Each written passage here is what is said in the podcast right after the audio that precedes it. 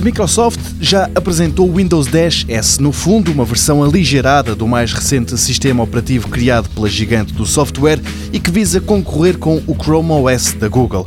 Este Windows 10S é pensado para os computadores mais baratos e com características a condizer com essa poupança de recursos e é também uma piscadela de olho às escolas e aos estudantes.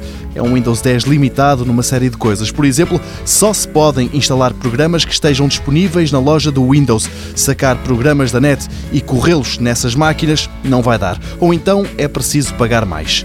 É um Windows menos versátil, mas daí até podem vir ganhos. Em teoria, passa a ser mais seguro e, diz a Microsoft, a autonomia dos computadores portáteis também sai a ganhar. Lá mais para o verão começam a aparecer os primeiros computadores a trazer de origem este sistema operativo. A HP e a Acer já mostraram o que estão a preparar, mas há outras marcas envolvidas no projeto.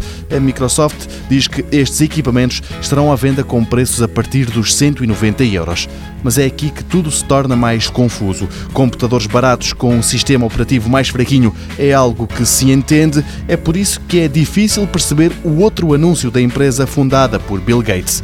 A Microsoft prometeu pôr à venda em junho o Surface Laptop, um novo portátil com um ecrã sensível ao toque disponível em quatro configurações. A mais barata vai custar mais que mil euros e a mais cara cerca de dois mil.